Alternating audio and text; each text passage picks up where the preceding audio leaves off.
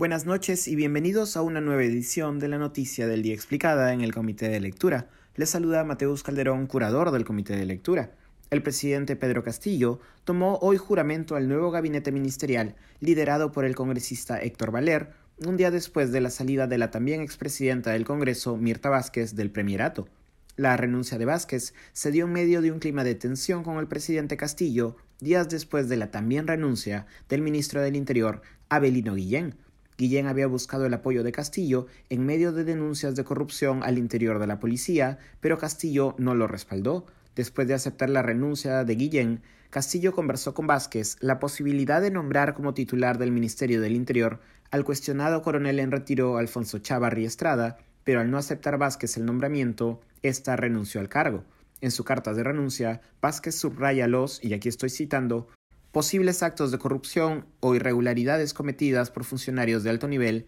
de esta administración. El congresista Héctor Valer, quien fue elegido originalmente por el partido de derecha conservadora Renovación Popular, aunque luego renunció a esa bancada, es el sucesor de Vázquez. Este es el tercer gabinete de los poco más de seis meses de gobierno de Pedro Castillo. Si el primero de los gabinetes se había caracterizado por la tensa alianza con la izquierda de Perú Libre y una actitud más bien confrontacional liderada por Guido Bellido, y el segundo por una alianza con la centroizquierda y el Movimiento Nuevo Perú y la incorporación de algunos de sus cuadros técnicos, el gabinete Valer, el tercero, resalta por la incorporación de cuadros conservadores y partidariamente indefinidos, el propio Valer militó primero en el Partido Aprista Peruano, postuló con Perú Nación y Unión por el Perú fue elegido como congresista por Renovación Popular, renunció y se sumó a la bancada de Somos Perú y terminó fundando su propia bancada, Perú Democrático. Durante su campaña al Congreso, se definió como católico y cristiano en América Latina y rechazó el marxismo y la así llamada ideología de género por presuntamente afectar a los valores occidentales.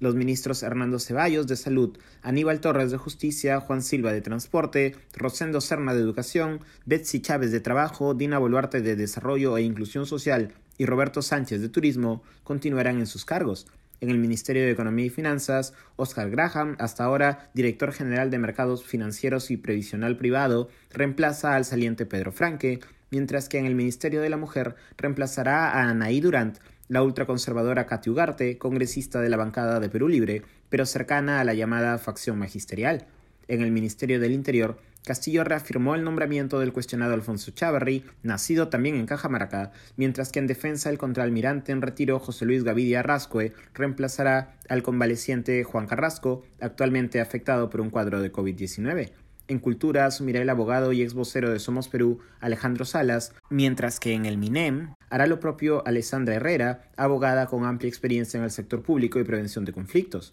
Cancillería será asumida por el ex tribuno César Landa, reputado constitucionalista, mientras que los ministerios de Agricultura y Ambiente serán ocupados respectivamente por Alberto Ramos, ex coordinador departamental del Programa de Desarrollo Productivo Agrario Rural, y Wilber Dux Supo, ex candidato por Perú Libre y geógrafo por la Universidad de San Marcos. Esto ha sido todo por hoy, volveremos mañana con más información.